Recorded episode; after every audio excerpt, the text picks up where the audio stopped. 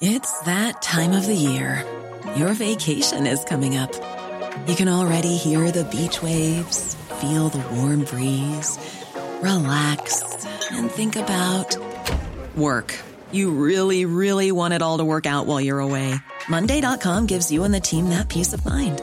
When all work is on one platform and everyone's in sync, things just flow wherever you are. Tap the banner to go to Monday.com.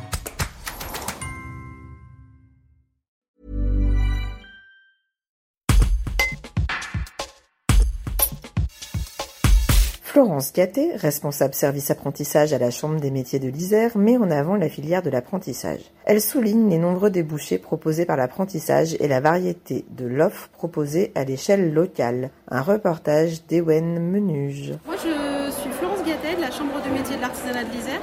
Je suis responsable du service apprentissage depuis maintenant euh, 8 ans.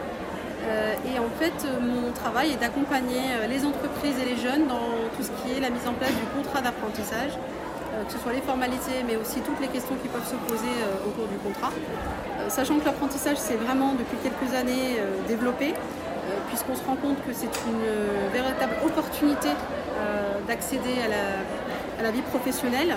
Euh, on est quasiment sur du 80% d'intégration de jeunes qui obtiennent des diplômes d'apprentissage et qui trouvent du travail derrière. Donc on voit vraiment qu'actuellement c'est un mode de formation porteur et euh, qui est vraiment poussé euh, à son maximum, euh, permettant à des jeunes, euh, parfois sans solution ou même avec vraiment des projets très définis, euh, de pouvoir accéder très rapidement ou pas euh, à l'emploi, mais en tout cas selon euh, le projet qu'ils auront défini. Et c'est vrai qu'aujourd'hui, l'apprentissage permet de préparer des diplômes du CAP au master, au diplôme d'ingénieur. Et ça, peu de jeunes le savent.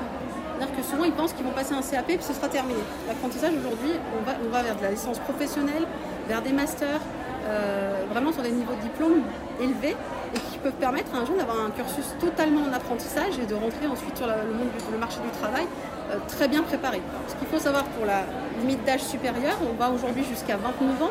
Euh, il y a deux ans, c'était que jusqu'à 26. Donc, il y a aussi eu une volonté du, gouvernement de faire évoluer cette entrée d'âge en apprentissage. Euh, donc on a effectivement des reconversions, des personnes qui ont euh, jusqu'à 29 ans.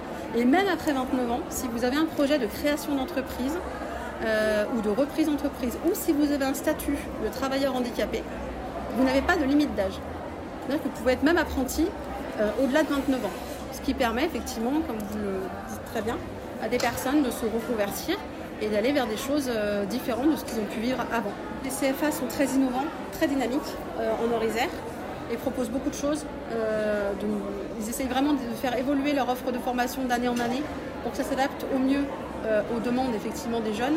Donc on voit qu'il n'y a pas d'inertie.